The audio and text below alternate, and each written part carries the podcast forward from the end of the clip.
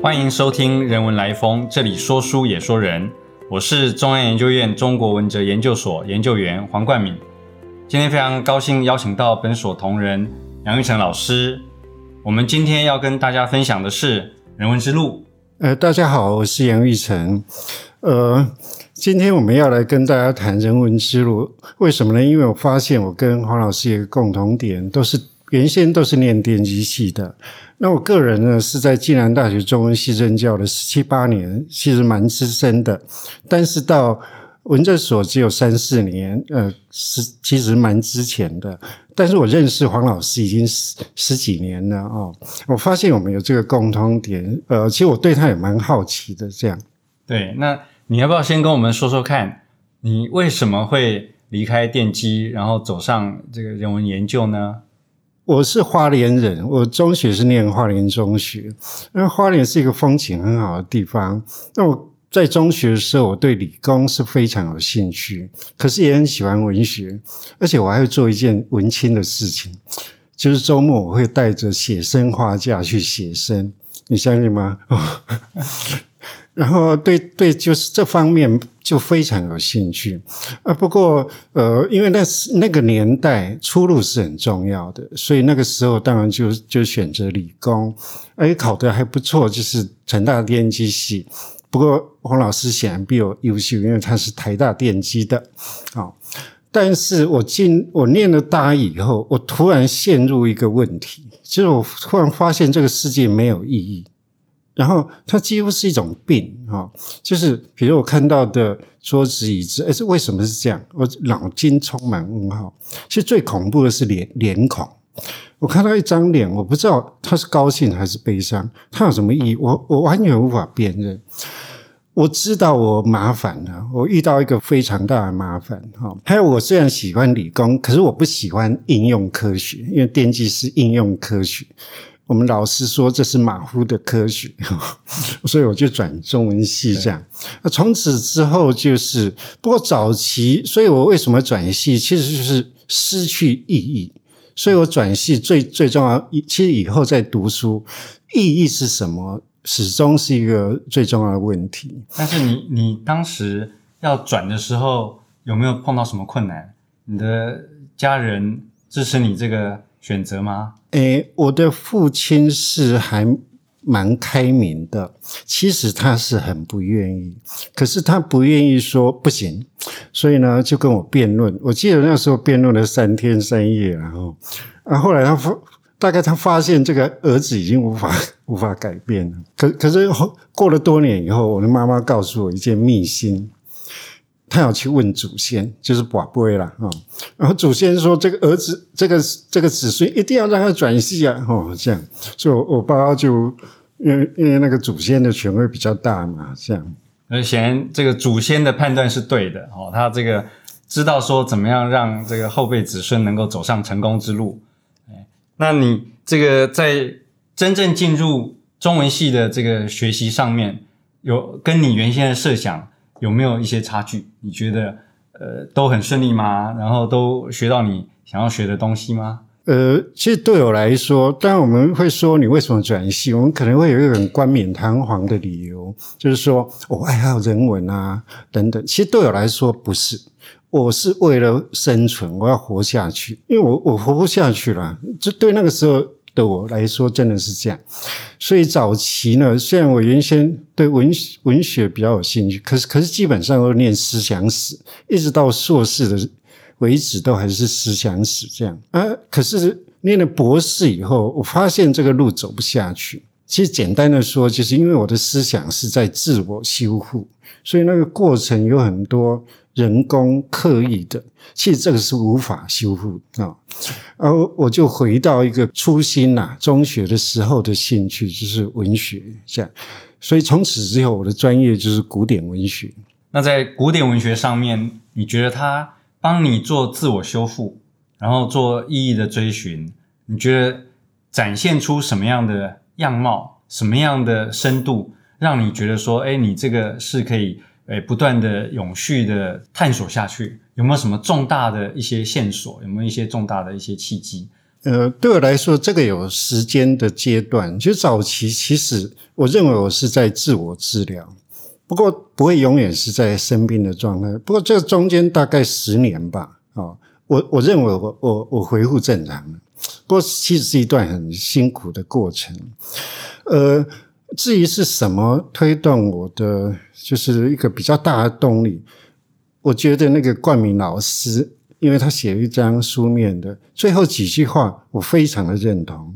他是这样讲：，所以人会觉得自己是一个谜，一个奥秘。人文学者就是一直面对着这一种奥秘。在早期，这个我是一个真正疑惑的啊，就是一种病吧。可是后面不是。可是世界仍然是奥秘，只是不是一个病了。我就觉得很好奇，为什么世界是这样，是那样？那对我来说，这是最大的动力。其实，如果我我我建议那个呃，想要走这一条路的，对我来说，人文的路最重要就是乐趣。你就有乐趣，然后好奇，这个是最大的动力。就像我们对一个东西很有兴趣，不三更半夜都会都会去把它搞清楚一样啊！而且它可以持续比较长的时间，而不是一些呃表面的个人的一些一些原因。那对我来说是这样，就可能说是幸运，也可以说是不幸，也可以。对我来说，没有什么选择的问题。我刚刚说了，我要治病，所以我是不能不念人文啊，因为对我来说没有意义啊，我一定要找到意义。啊，可是呢，因为我想得很清楚，因为我知道我我无法不走这一条路，所以有一个好处，可能也是坏处，就是认命。简单讲，叫认命。一个选择，我选择人文。比如一百个东西让我选，我选了这个，就表示我要抛弃其他九十九个。对我来说，选这个不是说哦，这个是个好东西，我选了它，不是。其实对我来讲，感受更深的是，我放弃了九十九个。可是这样有一个好处，就是我不会为了比如说商学院、工学院我要赚钱，因为我我本来就不认为这是这是我要走的路啊。就是说想得很清楚。所以一开始很辛苦，可是后面我觉得，去跟其他的同学同号来比较，我觉得我有一个优点，就是此后我非常稳定，就我不会三心二意。然后其实现在年纪也有一把年纪了，可是可是不会像有些教授说，因为年纪大就不读书哦。对我来说没有这个问题。这样我知道，就是说，呃，杨老师对于人文的关怀呢，实际上是非常深刻的然后也。呃，密切的跟自己有有相关哦。那如果说呃，真的用呃一句话要来描述你那个广阔无边的学问的话哦，那你会用什么来描述你的自己的专业？嗯，我不敢说我是广阔无边，我宁可说我是。怪胎哈，是中西的怪胎，所以我是蛮奇特的，因为一般都有一个专业，比如一个断代啊，或者说某个领域，但是通常介绍我都很烦恼哈，最最后就归纳出说，呃，上起战国，下至晚清哈，那就非常奇怪，没有没有人是这样的啊。不过对我来说，其实其实跟我前面说的那个心路历程是有关系的。因为我我不了解这个世界有什么意义，所以我要了解，而且那个是一种填补空白，好像一种一种必须自我修复的一种很大的驱力了，也也也可以说是自我治疗。而且有一个很奇怪，如果没有这个经历，大概很难想象。比如一个东西我没有去了解，它对我就不存在啊。比如说法律。我没有读过法律，法律史，法律就不存在，所以我变得很奇怪，我一定要去读法律史，这样。可是中文系的人不会这样做啊，我我觉得早期是这样，那这就为什么，就是我的兴趣很广泛，这个是最深层的，不是说我要我的学问很多啊很大，并并不是这样的。可是后面，当然我走出这个比较，就是前面自我修复的。呃，当然不是动机不一样，可是那个呃，我觉得还是有潜在的影响。其实我对每一个东西就会有一个好奇，这样这个是最基本的。就我想要去了解它，哈，就延续这种习惯。我们可以看到，就是说，哦，你这个读书非常多哦，然后你的藏书也很丰富哦，然后你对于各个领域都有很呃深入的一个探究哦。那它怎么样变成你这个论述学问的一个特殊的一个面向哦？这这样的方式到底你是用什么手法？你是用什么样的方式把它做出来？特殊的点在哪里？对我来说，因为我后来是转中文系。呃，就就在刚刚那一个心路过程里面，这对我来说是要重新去理解或是抓到一种人生的根基。可那个时候我不知道那是什么，或者有没有这个东西存在。啊，因为中医系，所以此后大概就是一个重新了解古典。啊，但现因为现代人跟古代那个文化背景、社会完全不一样，所以其其实古古典文学几乎可以说是另一种文化了啊。其实每个时代大概也都会这样，其实也不不一定说是现在很多特别。我们总是必须去重新理解古典啊，所以我就变成一个古典古典研究者这样。啊，对我来说，嗯，历史的。非常悠远的过去，其实是影响我们无所不在的。也许我们没有感觉，可是其实我们就活在这个前人的那个层层层层累积之下的文化跟社会里面。那我要了解它啊，而且对我来说，这个都有一种切身之感。这个大概是比较特别的。这跟冠冕可能有一点点不一样。我发现冠冕是对人类。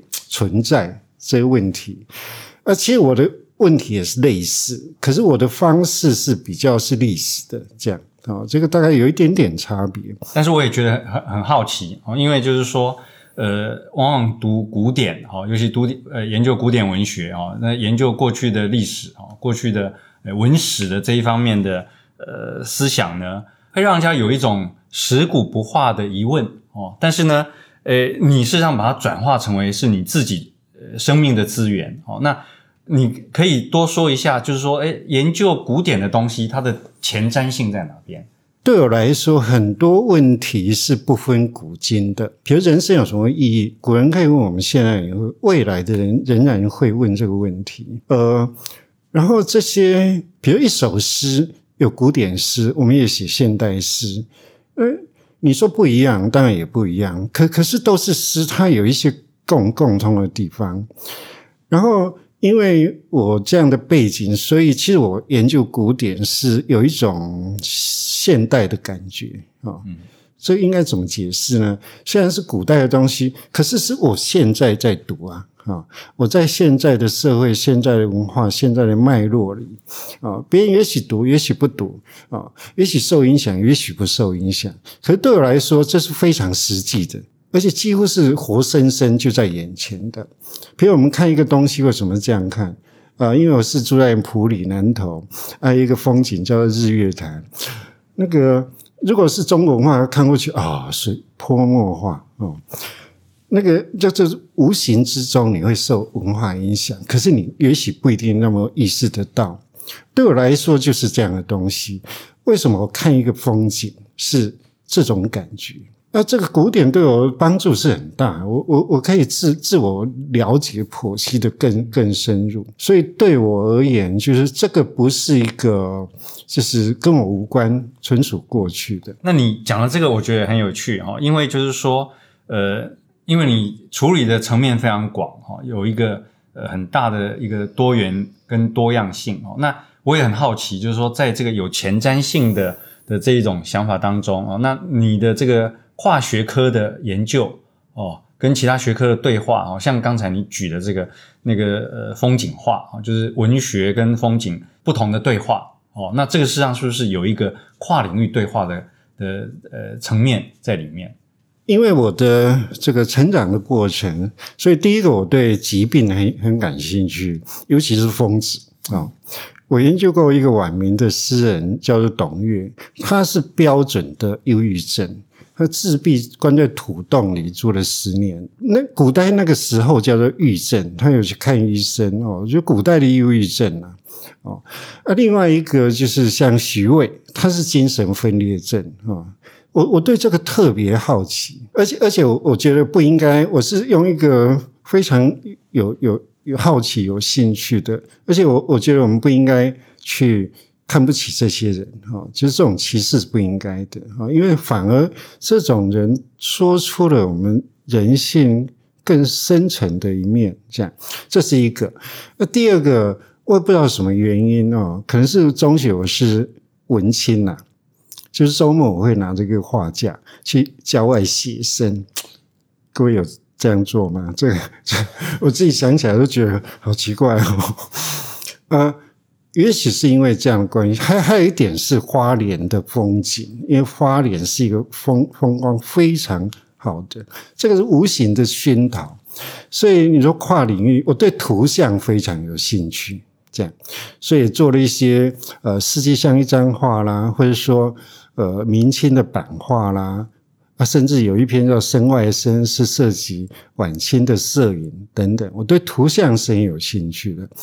另外，我的本行，但我本行我的博士论文是陶渊明啊，就是中古的文学诗、古典诗。可是我对文学批评非常有兴趣，就是古典文论。那为什么呢？就我刚刚说的，因为我喜欢思考。一开始都是念思想史，然后在文学有时候比较感性，可是批评不是，批评是你要思辨的。我对这个是很有兴趣。大概我回顾起来，大概这这三个领域应该是比较特殊一点的。刚才听了玉成兄的这个描述呢，我也觉得很有意思哦。就是我觉得你的这个转变呢，你巧妙的重新把理性跟感性的这些。做了一个呃学问上的哦，那思想功夫上的一个转变哦，那我也觉得这个是一个很好的一个示范哦。那呃，那如果说我们呃在现在的这个脉络里面呢，你会觉得就是说未来的世界还需要我们这种人文学者吗？对我来说，这是毋庸置疑的，当然需要。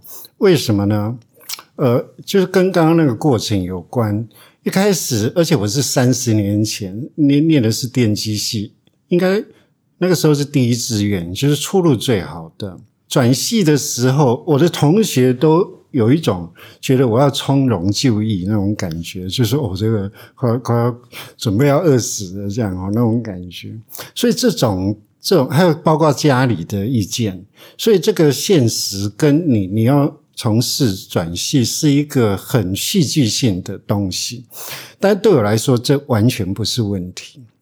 我记得《史记》有一句话是这么说的：司马迁说：“天下熙熙，皆为利来；天下攘攘，皆为利往。”这个世界其实就是一个字，叫“利”啊，“利”就是现实。我很清楚这个世界是现实的，可是为什么？呃，而且不是我知道，司马迁在两千年前就知道的，这并没有妨碍。就是说，呃，人是一种很奇怪的动物，就是表面上我们都在争名夺利，可是老实说，你最后会有一个无法逃避，而而且我我不认为将来人可以回避这个问题。所以这世界有什么意义啊？这是非常根本的哈。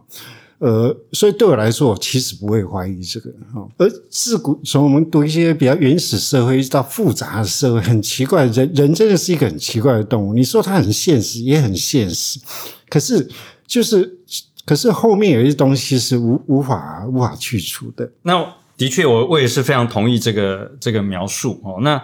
但是呢，就是说，呃，时代的变化非常非常快哦。那那个现在呃，人文方面要研究的呃题目哦，它的呃涵盖的面其实也非常广哦。那你觉得我们人文学者需要呃有一些转型吗？呃，这也是当然的啊，因为在我的观念里面，人文研究就是一个文化的关怀。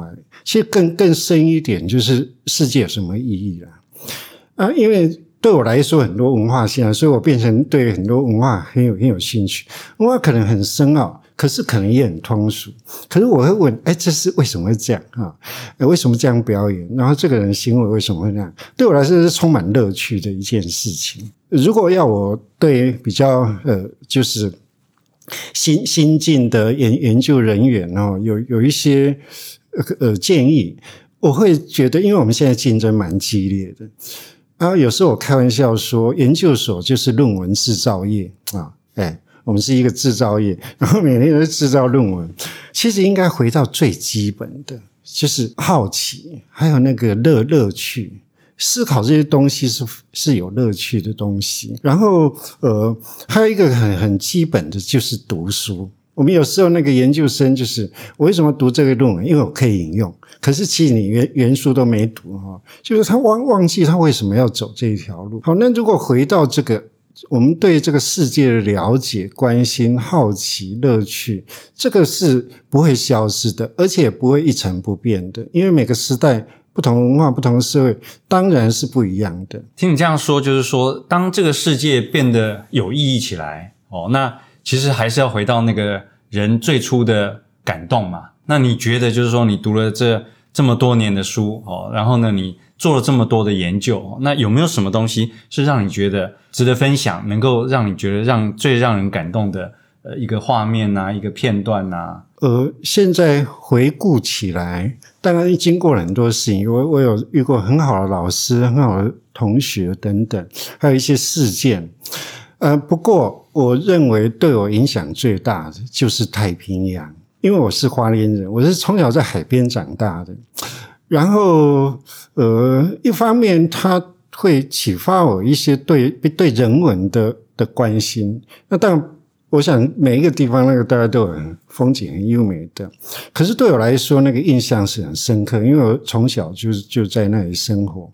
那我记得我刚刚说我在比较大一点，就是觉得世界没有意义。这中间过程，我记得有几次我是回到花莲，然后就在海边，然后睡了一个晚上，那个非常有疗愈的效果。因为太平洋，因为你不是住在海边，大家很难想象，就是。深沉，然后广大，然后你会觉得非常渺小。就是他是一个非常好的老师，所以呃，说是魂牵梦系，大概有点夸张了。我太太，可是每一次回想起来，我就有一种有有一种敞开心胸的感觉。其实他是我最好的老师，呃，这这是我那个念念不忘的一个影像。啊，非常谢谢。玉成兄今天来跟我们做这么深情的告白哦，为我们娓娓道来做一个人文学者的心路历程。非常谢谢各位听众的收听哦。如果喜欢我们的分享，邀请你按下订阅支持。如果对节目内容有任何想法，欢迎 email 到听众信箱与我们交流。我们下次见。